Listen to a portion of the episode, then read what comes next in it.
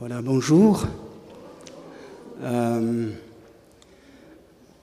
en général, euh, il existe euh, pas mal de choses qui nous réjouissent et nous font plaisir dans la vie. Les événements heureux ne manquent pas et agrémentent notre existence.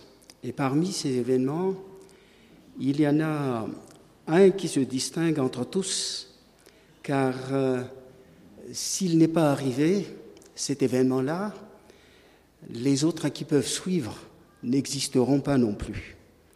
Vous vous en doutez, euh, je pense, l'événement le plus, le plus réjouissant dans la vie euh, d'une femme, dans la vie d'une famille, évidemment, c'est la naissance d'un bébé, n'est-ce pas? Euh, c'est un jour euh, mémorable et c'est un événement euh, initiatique, si vous voulez, et qui justifie les fêtes et les grandes joies qui occasionnent une fête d'anniversaire pour beaucoup de gens. Et évidemment, pour mieux communier, partager la joie et combler le plaisir, on offre un cadeau. Quand le cadeau manque, c'est terrible. Ma femme n'est pas avec moi ce matin, mais euh, il m'est arrivé, en tant qu'enfant de la campagne qui ne connaît pas beaucoup la culture de la ville avec la fête de l'anniversaire, ça a été une journée terrible. Parce que je l'avais oublié, tout simplement. Et je pense que beaucoup sont d'accord avec moi, il ne faut pas l'oublier. C'est terrible vraiment ça a été difficile pour moi de, récupérer, euh, m'excuser, euh, tout, ce que vous voulez, mais c'était, elle était inconsolable. Parce qu'un jour d'anniversaire, c'est vraiment quelque chose de, de mémorable et euh, nous en convenons. Et il est intéressant de relever les remarques d'un médecin que j'ai lu à l'occasion sur Internet sur cette question de, de cadeaux parce qu'il faut offrir un cadeau, n'est-ce pas? Il dit, le fait d'offrir un cadeau ou un don augmente le sentiment de bien-être et aide à apprécier la vie. Ce geste lui donne un, un sens et favorise, écoutez bien ce qu'il dit, de bonnes conditions cardiovasculaires. Et je pense qu'il a raison. D'ailleurs, euh, en disant cela, en constatant cela, il rejoint la parole biblique. Dans Acte 20, je pense 35, euh, qui dit tout simplement, il y a plus de bonheur à donner que de recevoir. Je pense que c'est un texte que, que nous connaissons tous euh, en tant que chrétiens. Offrir un cadeau fait aussi du bien, il dit, en ajoutant à condition que cela reste désintéressé. N'est-ce pas? Ça n'est plus un cadeau quand on attend quelque chose en retour. Ça ne l'est pas. Un cadeau, on le donne gratuitement et on le donne comme propriété à celui qui euh, le reçoit. Et c'est en réfléchissant, si vous voulez, euh, sur la joie, le plaisir du cadeau, qui m'a amené à vouloir lire ensemble avec vous un texte qui, euh, justement, justement parle d'un cadeau.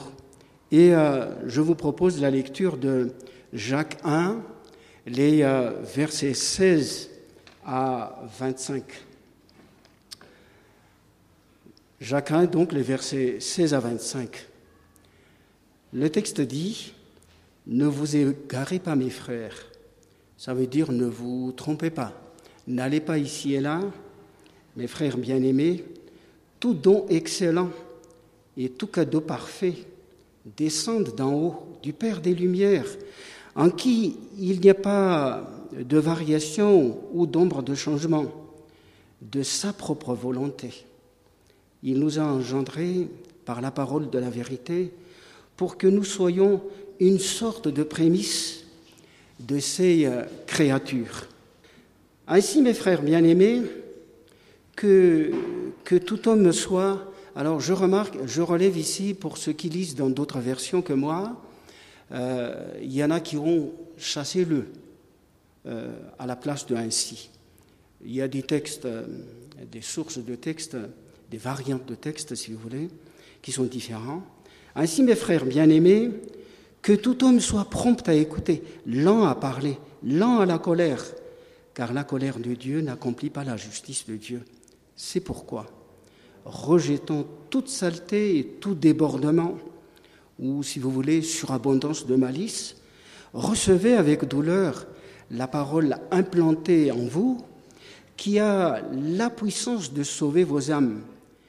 Mais euh, mettez la parole en pratique et ne l'écoutez pas seulement en vous abusant vous-même par de faux euh, raisonnements.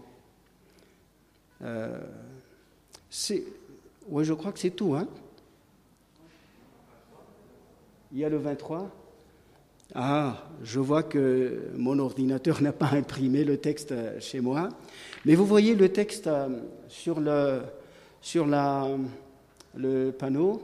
Car si quelqu'un écoute la parole et ne la met pas en pratique, il est semblable à un homme qui considère sa face naturelle dans un miroir, car il s'est considéré lui-même et s'en est allé. Et aussi, il a oublié qui il était. Mais celui qui aura plongé le regard dans la loi parfaite, celle de la liberté, et qui aura persévéré, n'étant pas un auditeur oublié, oublieux, mais un faiseur d'œuvres, celui-là sera bienheureux dans son action. Nous nous arrêtons là. Alors, vous l'avez euh, constaté tout de suite en écoutant le texte, n'est-ce pas? Don excellent et cadeau euh, parfait.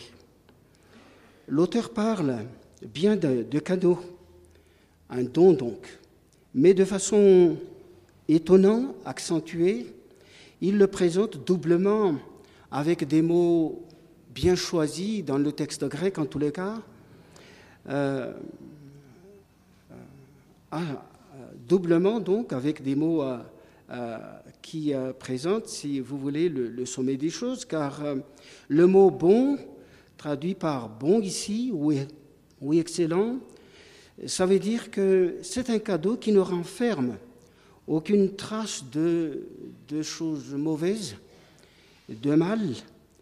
Et le mot parfait, ça veut dire tout simplement qu'il n'y a plus rien à redire. C'est un cadeau parfait. Le mot parfait, c'est le mot, c'est aussi accompli, achevé. C'est à quelque chose où, rien ne manque, auquel on n'ajoute euh, plus rien. Et euh, on se demande bien de quel euh, cadeau s'agit-il. Je parlais de ma femme tout à l'heure. Au fait, ce verset 17, chaque anniversaire, ben, c'est parmi les événements heureux qui suivent la naissance plus tard, c'est le mariage. Et ce verset 17 était notre verset de mariage. Et à chaque fois que nous nous rappelons de, notre anniversaire de mariage, et c'est bien ce verset qui nous vient à la tête. C'est un beau verset, n'est-ce pas? Parce qu'il parle de ce cadeau bon, parfait, irréprochable, qui ne renferme rien ou quelque chose que l'on soupçonne. Et l'auteur précise tout simplement, euh, après, un avertissement quand nous nous demandons d'où vient-il ce cadeau? Dans les versets précédents, dans la Bible, dans le texte biblique en tout cas, dans le texte de Jacques, dans les versets précédents, les versets 13 à 15, nous le verrons un peu, un peu plus, euh, tout à l'heure, plus tard. Alors, il y avait le combat avec euh, la tentation, où euh, Dieu avertit qu'il ne tente personne, il n'est pas tenté par le mal. Et c'est ici qu'il dit, avant d'introduire le verset 17, Ne vous trompez pas, mes frères bien-aimés, faites attention.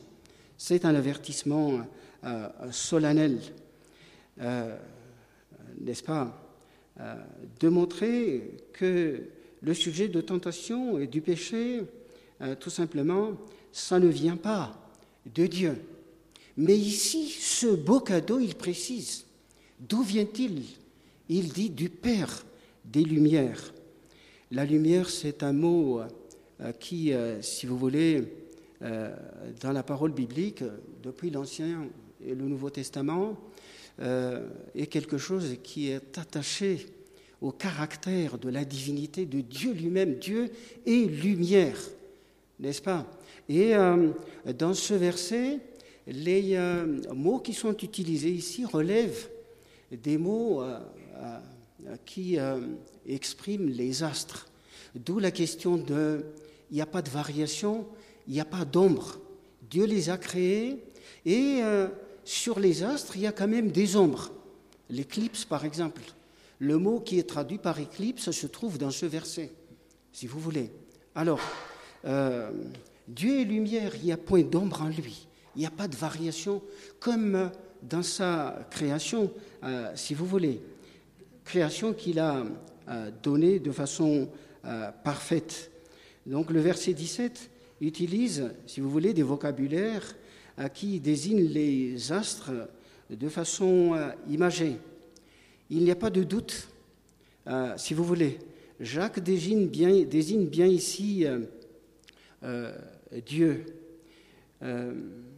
Dieu comme celui qui offre ce cadeau. Et c'est cela qui nous pousse encore à la question, à une autre question le fait de dire pourquoi et comment. Comment Et comme réponse ici, pourquoi ce cadeau? Euh, Nous avons de bonnes raisons de donner des cadeaux à l'anniversaire, à, des événements importants de la vie, dans la famille, de nos enfants, de, nos amis, de nos conjoints, en tout cas de tous ceux qui sont chers à, nos yeux, dans nos vies. Et comme réponse ici, c'est assez particulier, euh, n'est-ce pas? Car euh, nous savons que euh, Jacques est un peu spécial. Nous pensons tout de suite à un cadeau, peut-être en Jean 3, 16, un verset que les chrétiens connaissent par cœur. Dieu a tant aimé le monde qu'il a donné son Fils pour pour le sauver, qu'il ait la vie éternelle, mais qu'il ne se perde pas. Mais euh, il n'exprime pas les choses ainsi ici. Il y a un renseignement euh, qui est donné ici, si vous voulez, très spécial. Le verset 18 dit par sa volonté souveraine.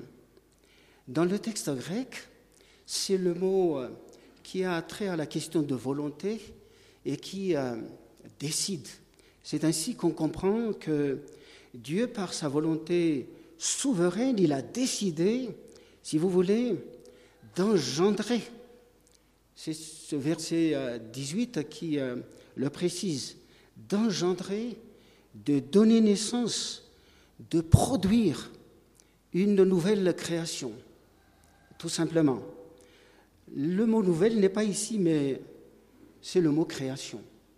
Ça nous renvoie pas du tout à la création dès l'origine.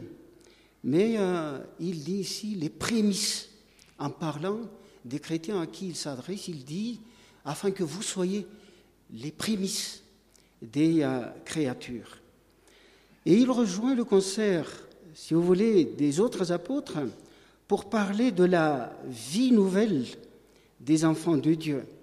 Dans Jean 3, 3 dans la petite discussion, la petite conversation que Jésus a eue avec euh, Nicodème, vous vous rappelez que justement, le Seigneur parlait de nouvelle naissance. Et il le qualifiait avec le même mot qui est répété ici par Jacques aussi, d'en haut. Ça vient d'en haut, ça ne vient pas d'en bas l'opposition dans les textes bibliques entre d'en haut et d'en bas, euh, si vous voulez, oppose, met, en contraste, si vous voulez, ce qui est d'origine céleste divine et ce qui est d'origine mondaine, des hommes, des hommes pécheurs, ici-bas, en tous les cas. En général, les textes bibliques euh, comparent bien ainsi les choses. c'est cette nouvelle naissance qui est identifiée ici comme cadeau, un cadeau qui vient d'en haut. Et Paul le précise encore, si vous voulez, dans la suite de Jean, un peu plus tard, dans son épître, dans son, sa deuxième épître aux Corinthiens, au chapitre 5, le verset 17, pour parler de la vie chrétienne. Il dit euh, la nouvelle création, les choses anciennes sont passées, voici, elles sont devenues nouvelles. Et c'est euh, cette nouvelle création que Jacques aussi évoque ici dans le concert, en suivant le concert des autres qui, euh, qui ont écrit avant lui. Ce cadeau incomparable que l'homme ne peut pas acquérir de lui-même, il faut le rappeler. Un cadeau incomparable que l'homme ne peut pas acquérir de lui-même. Nicodème avait dit, euh, perplexe, lui qui était docteur de la loi, comment un homme adulte peut-il revenir dans le ventre de sa mère pour qu'il soit à nouveau naître, pour qu'il puisse naître de nouveau Il était euh, vraiment intrigué. Le Seigneur, euh, un peu, euh, je ne sais pas s'il était ironique ou qu'est-ce qu'il voulait dire, mais en tout cas, il disait au docteur de la loi, au verset 10, dans le chapitre 3 de, de Jean, toi qui es docteur en Israël, tu ne connais pas ces choses-là. Nicodème, il faut le situer ici. Il était parmi les pharisiens qui ont donné, qui a donné sa vie au Seigneur. Et euh, les actes, Luc l'a bien rappelé pour les lecteurs avertis euh, qui connaissent leur texte. Nicodème a été euh, sauvé par le Seigneur. Suite à cette conversation, cet intérêt qu'il donnait au Christ. Évidemment, ne peut acquérir, je disais tout à l'heure, de lui-même, sauf par une voie difficile, la voie d'humiliation. Souvent, quand on parle du salut, on en parle comme si c'est un don seulement que Dieu donne comme ça. Et souvent, on ne parle pas trop de la croix. Et pourtant, la voie d'humiliation par laquelle le Christ par laquelle le Christ avait accompli le salut, il est passé par la voie de l'humiliation en offrant son corps sur la croix pour récupérer l'homme perdu. Sinon, il n'y a aucune possibilité. La voie d'humiliation, de la repentance, qui euh, demande au Christ de le sauver, d'effacer son péché en vertu de, la croix, qui a euh, qu'il a mis, euh, le péché qu'il a mis en état de mort, n'est-ce pas? Quand on parle de la mort, c'est bien le péché. Euh, à l'instant même, notre sœur avait témoigné de la mort de sa grande sœur. La mort, quelque chose qui est difficile à accepter, toujours terrible, même si on assiste à la mort tous les jours. Elle est difficile à accepter, ça nous rend toujours tristes, malheureux. Nous n'avons pas la solution. Mais le Christ, en nous donnant la vie nouvelle, il a justement la, solution, euh, si vous voulez, de la mort. Et ce texte ne s'épuise pas euh, par l'idée, par l'identification de ce cadeau suprême. Et euh, la question reste encore entière. D'où vient ce cadeau, ou alors pourquoi ce cadeau, comment, avec quoi, etc. L'auteur va étonner encore par ses présentations, par sa présentation de la parole ici, si vous voulez, parce que le verset 18 ne dit pas, ne dit pas seulement, euh, si vous voulez, verset 18, pardon, euh, voilà le verset 18, de sa propre volonté, il nous a engendrés. Et là, c'est bien marqué par la parole de vérité pour que nous soyons les prémices de ces euh, créatures, par la parole. Pas comme tout, euh, toute chose dans le monde, si vous voulez. Le monde, euh, la parole, pas, pas, comme tout le monde, je vais dire, excusez-moi. Alors, en général, quand les apôtres parlent de, de la parole, ils associent toujours le complément de Dieu, la parole de Dieu. Mais ici, ce n'est pas le cas. Vous ne trouverez pas un seul passage chez Jacques qui dit la parole de Dieu. Mais pourtant, il parle bien de la parole à sa manière. Il le présente autrement. Il l'appelle la parole de la vérité, n'est-ce pas Qui montre tout simplement euh, la particularité euh, qu'il a pour comment il présente cette parole. Il faut noter que notre passage, passage qui est assez euh, court, réfère le mot parole plusieurs fois dans ce texte. Avec les sous-entendus, on peut compter environ six fois dans les versets 18 à 25. Et la première manière euh, dont il parle de la parole, c'est il nous informe de la qualité de cette parole. Et il le dit, la parole de vérité. Il euh, l'explicite donc exactement ce qu'il a entendu de, son frère et Seigneur. Il y a des théologiens qui critiquent Jacques en disant ça n'est pas très net sa christologie. Luther était parmi ces théologiens-là, le réformateur donc. Et pourtant, il le proclame ici, non seulement au verset 1 du chapitre 1, mais aussi euh, dans le chapitre 2, il l'appelle son Seigneur, euh, tout simplement, le Seigneur Jésus-Christ.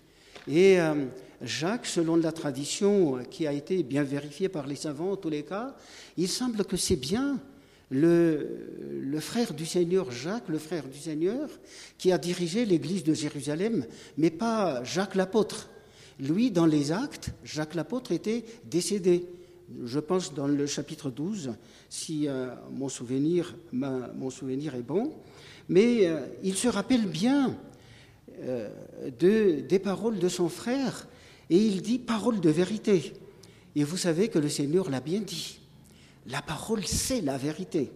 Jean 8, 32, tout simplement. Et le, verset 25 signale aussi, il signale aussi que, en l'identifiant à la loi parfaite, là, ça ne, nous étonne, pas trop.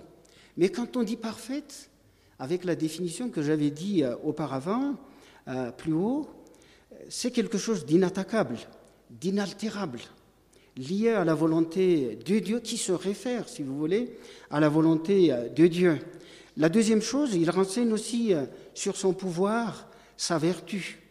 Au verset 18 même, avions-nous dit, c'est par elle que Dieu a enfanté, a créé la vie nouvelle, cette seconde naissance, cette vie qui ne meurt pas, cette vie que la mort n'a plus de droit, selon les dires de Jean, dans son Apocalypse.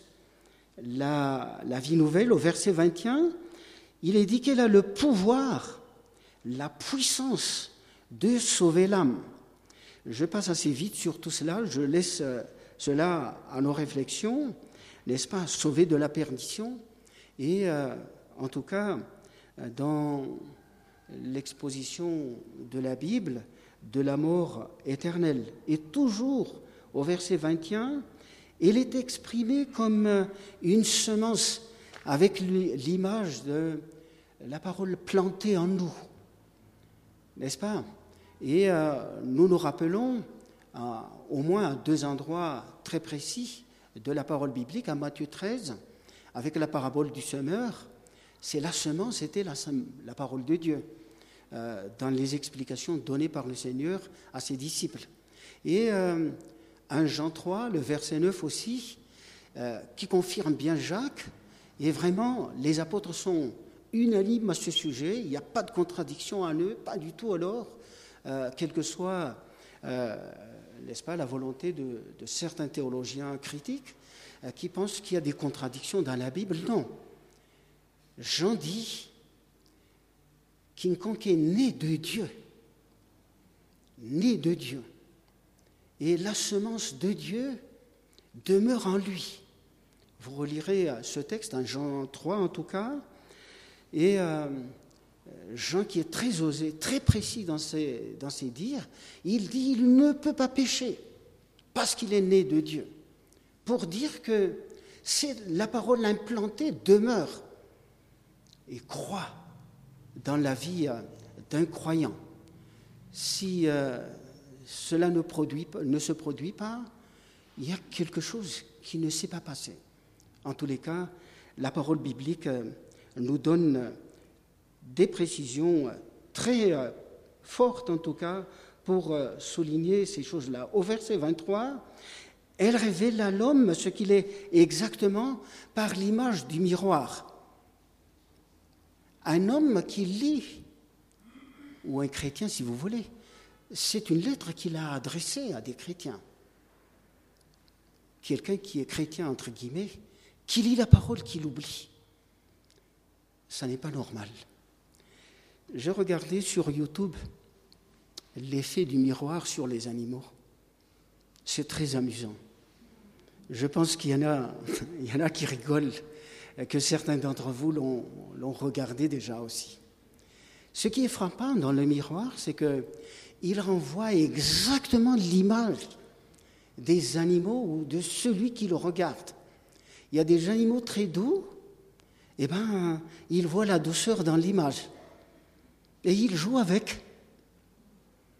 Un animal euh, un peu, euh, je ne sais pas, n'est pas tranquille, eh bien, son image est renvoyée et l'image n'est pas tranquille. Et ça ne l'arrange pas, il devient encore pas plus tranquille. Et ce que j'ai remarqué surtout, c'est le chien méchant. Alors là, il, passe tranquillement, tout d'un coup, il lève, le, il lève les yeux vers l'écran, et pourtant, il n'a pas vu tout de suite que sur l'écran, c'était la méchanceté. Il a fallu d'abord qu'il a pensé que c'est un animal, c'est un autre qui est méchant, qui voudrait l'attaquer parce que c'est tout près. Et alors sa méchanceté, tout de suite se lève. Il a grogné, montré ses crocs. C'était amusant en tout cas. Il s'est avancé et puis il n'a pas pu l'atteindre. Il a reculé, il regarde, d'un coup, il réattaque. C'est ainsi aussi qui se passe avec les, euh, les petits moineaux rouges devant les, euh, les glaces euh, de la maison. Tac, tac, tac, il attaque, il est tout fâché et il n'arrive pas à l'atteindre. Il y en a d'autres qui n'arrivent pas à comprendre et puis euh, imaginent que c'est un autre animal, il passe derrière pour le voir, puis il n'y a rien. C'est bizarre, hein Mais l'élément essentiel ici qu'il faut retenir, c'est qu'il renvoie exactement. Le mot grec qui est utilisé ici, c'est euh, un mot spécial qui est associé à, un mot qui désigne l'intelligence et la réflexion. Le mot observer son visage naturel. Ce n'est pas quelque chose de, tout simplement qu'on voit comme ça en tant qu'image. C'est une observation qui va au-delà. C'est l'intelligence même qui est en jeu quand on regarde quelque chose. C'est d'ailleurs le, rôle des, sens, n'est-ce pas? Les sens communiquent tout ce qui est extérieur à nous avec l'intelligence. Et donc les neurones, et qui, euh, qui est mobilisé par la volonté pour euh, agir dans l'action, si euh, on veut les comprendre ainsi. C'est comme ça que ça se passe. Mais ce qui est étonnant dans le texte, c'est que le texte dit oublie. C'est pas normal d'oublier. Quelqu'un peut-il oublier son visage? Oui, vous allez dire oui, il y en a un euh, qui oublie tout, euh, n'est-ce pas, par une maladie, la dégénérescence euh, des neurones dans le cerveau qui ne permet plus de se souvenir de quoi que ce soit. Mais un homme normal, non, il n'oublie pas. Et donc, c'est là que je dis, Quelqu'un qui oublie la parole, ça ne se passe pas, ça n'est pas une chose euh, normale euh, en tous les cas. Mais euh, il, y a quelque chose qui se passe qui, qui n'est pas normal là, et c'est par là, je veux dire, que le texte biblique nous montre qu'il y a quelque part un problème, un refus, une résistance à la parole. Si on oublie si on ne veut pas entendre parler de, la parole. Mais il nous tarde d'aller dans notre troisième partie, justement, que Jacques dit ici aussi.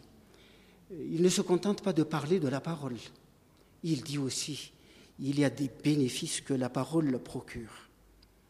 Où elle a été plantée et trouvé la bonne terre, à l'image de la parabole du semeur, où elle a été écoutée, où elle est accueillie avec douceur, selon le verset 21, contrairement au tumulte, n'est-ce pas, produite par la saleté et la surabondance de la méchanceté du cœur.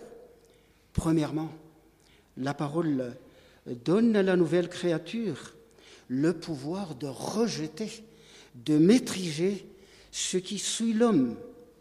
N'est-ce pas? Euh, Ne nous trompons pas. Quand la parole biblique parle de victoire chrétienne, ça n'est pas autre chose que la victoire sur euh, le péché, sur euh, le mal qui a affecté sa nature et qui l'affecte encore tant qu'il est dans son corps. Il reste pécheur. Mais l'homme, le chrétien en qui la parole a été plantée, le chrétien a le pouvoir et euh, il a la victoire, n'est-ce pas, sur les souillures du monde. La deuxième, elle donne la pleine libération. Et je rappelle encore ici euh, Jean 8, verset 32, euh, euh, qui dit tout simplement que celui qui demeure dans la parole connaîtra la vérité et la vérité l'affranchira ou le libérera. Voici les mots du Seigneur. Et ici, Jacques dit d'une autre manière les choses. Il l'appelle la loi de la liberté, rappelant les mots de son Seigneur et rappelant l'efficacité de la parole du Seigneur, libre de l'esclavage du péché. Une complète libération. C'est ici que le chrétien a un témoignage qui n'a pas besoin de bruit. Il faut le souligner. Et d'ailleurs, l'apôtre Pierre recommande à la femme qui s'est convertie au Seigneur de la fermer, tout simplement. Parce que Paul dit, c'est une lettre écrite par l'Esprit, tout simplement la vie du croyant. On n'a pas besoin de blablater à côté. N'est-ce pas, dans le contexte des Malgaches en particulier, qui est-ce qui n'est pas chrétien? Bien sûr, sauf euh, les gens qui sont vraiment des musulmans, euh, ce n'est pas pour les offenser, ils ont leur foi. Mais les gens qui sont dans l'animisme, dans les religions traditionnelles, euh, s'il y en a qui connaissent Monsieur Ancroy dans Cool TV, il est tout le temps en train de dénigrer la Bible. C'est une religion d'étrangers, le christianisme. Ça n'est pas vrai. Nous avons notre culture, notre Dieu, qui est efficace, semble-t-il, pas d'après lui, n'est-ce pas?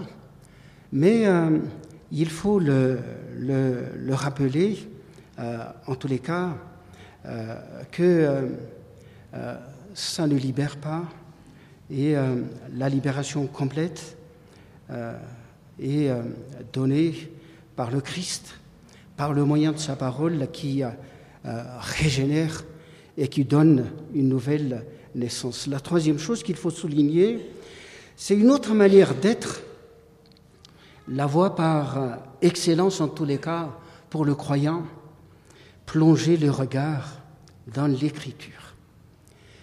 Il y a deux verbes qui est, qui utilisé ici en grec.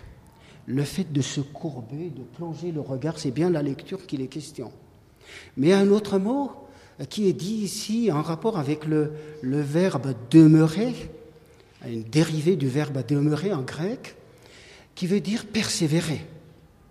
Et quand j'évoque ce mot, quand on évoque ce mot, il y a le mot persévérance, évidemment, à cette tâche. Donc ici, il y a la question de la lecture permanente, mais en même temps, la lecture continue, l'attachement donc à l'écriture. Qu'est-ce que c'est? C'est la base de la vie chrétienne. Il ne faut pas se tromper de compte. Quand les apôtres soulignent, exhortent, appellent à la lecture de la parole, à persévérer dans la lecture de la parole, ça n'est pas une lecture quelconque. Souvent, et je le, regrette énormément, la lecture chrétienne est très poreuse.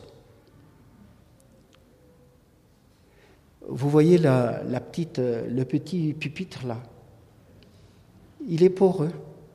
Il y a quelque chose qui manque là. Le problème, quand ce n'est pas une lecture rigoureuse, continue, souvent les chrétiens se contentent de piquer plusieurs versets ici et là. Ça, c'est ce que j'appelle le danger jéhovisme des témoins de Jéhovah. Ils ont une doctrine costaud qu'on ne peut pas renverser. Ne passez pas votre temps à discuter avec un témoin de Jéhovah, au risque de vous faire gagner. Parce que lui, on ne peut pas le gagner. Alors ils vous aligneront des tas de versets, une multitude de versets, mais ça n'est jamais une lecture continue. Jamais. J'ai lu des, textes de témoins de Jéhovah. J'ai discuté un peu avec certains avant de les renvoyer gentiment. n'est-ce pas? Mais leur lecture est poreuse. Et c'est à cause de cela qu'ils montrent une doctrine. Dans la Bible, Paul en particulier attire notre attention là-dessus en parlant d'hétérodoxie, un autre enseignement. Quand la parole n'est pas lue en continu, il y a des vides que le lecteur comble par autre chose. C'est ça le danger. Alors, l'hétérodoxie ne vient pas tout seul ne vient pas de l'extérieur. Les faux docteurs, les faux prophètes utilisent la parole biblique. Rappelons-nous-en et méfions-nous de l'autre lecture. Et là, je dirais encore quelque chose qui va s'ajouter à cela. Je regarde la montre, Johnny. Quand on parle de, la pensée, d'où est-ce que les mots viennent en nous? Comment est-ce que les mots naissent dans nos têtes à travers euh, l'interface des neurones et qui donnent des idées, des paroles? Les paroles que la volonté manie pour accomplir, si vous voulez, nos actions et nos actes. Nous savons bien que ce qu'on appelle les convoitises de la chair, elle monte, elle fait monter des idées dans la tête. Qu'est-ce qui a des idées dans nos têtes? N'est-ce pas? Mais celui qui a pu, n'est-ce pas, changer tous ces datas, donc euh, tout ce qu'il a à l'intérieur de lui arrive à rejeter, à se débarrasser de ses pensées des que Paul identifie comme étant les pensées de la chair. Il a un mot très spécial pour dire ça dans Romains 8. Les pensées de la chair, les pensées de l'esprit. En grec, c'est tout à fait un mot spécial qu'on ne retrouve pas en termes d'expression dans d'autres parties de la Bible, en tous les cas, quand on lit le Nouveau Testament. C'est seulement chez Paul qui dit ça et qui rappelle que la chair a des pensées et ce sont les convoitises qui les font naître. Ici, pour le chrétien, et en est convaincu, convaincu comme tous les apôtres, le seul moyen, c'est une lecture continue qui s'attache à la parole de Dieu, n'est-ce pas? Et qui ne lit pas seulement des bribes de versets ici et là, des coupures de versets. Les chrétiens aiment bien ça. C'est le fétiche favori des chrétiens quelquefois, excusez-moi le terme, c'est parfois un peu, euh, euh, audacieux. Mais euh, pour remplacer tout, pour remplir nos dispositions mentales, il n'y a que la parole, une lecture continue, une lecture où, nous nous attachons au texte biblique de façon continue, de façon permanente, et cette parole croit dans nos vies, dans la vie du croyant. souvent les apôtres, et c'est là que je termine, parlent au conditionnel. Si. Et euh, la parole est en nous. J'ai dans ma tête beaucoup de versets. Je pense à 1 Pierre 2, 2, versets 1 à 3. Je ne vais pas les afficher, tu peux aller plus bas. En tout cas, j'ai en tête aussi euh, euh, la parole de l'Épître aux Hébreux dans Hébreux 5, verset. Est-ce que c'est là? Hébreu, non pas Hébreu, mais Hébreu 5, je le cite comme ça pour ceux qui peuvent s'en rappeler. Hébreu 5, verset 14, n'est-ce pas? Pour, euh, euh, si vous voulez, l'homme parfait qui a besoin de nourriture solide, avec les sens exercés, gymnastiqués, n'est-ce pas, à la parole, qui a le pouvoir de discerner le bien et le mal. Ensuite, il y a la recommandation de euh, Paul la Timothée qui dit en tout cas, en exposant ces choses aux frères, tu seras un bon serviteur de Jésus-Christ, nourri dans les paroles de la foi et de la bonne doctrine, n'est-ce pas? Que tu as exactement euh, suivi. Excusez les, caractères qui n'est pas lu par euh, l'ordinateur à côté. Mais euh, il y a Pierre, et vous connaissez bien la puissance de cette parole que l'Épître aux Hébreux rappelle aussi dans un texte que nous connaissons tous très bien. Euh, Hébreu 4, verset, je vais le lire parce que je l'ai sous la main dans mon, dans mon téléphone. Hébreu 4, verset 13, 12, pardon. Car la parole de Dieu est vivante et efficace, plus tranchante qu'une épée quelconque à deux tranchants, pénétrante jusqu'à partager âme et esprit, jointure et moelle. Elle juge les sentiments et les pensées du cœur. Il n'y a que la parole que l'Esprit de Dieu a planté en nous, qui a, fait croître en nous, qui nous remplit, qui remplace et qui balaye les frivolités de la pensée et de la chair, qui peut nous sauver nos âmes. Et les apôtres nous avertissent, si la parole est en nous, nous sommes victorieux. Que Dieu soit béni par sa parole. Amen.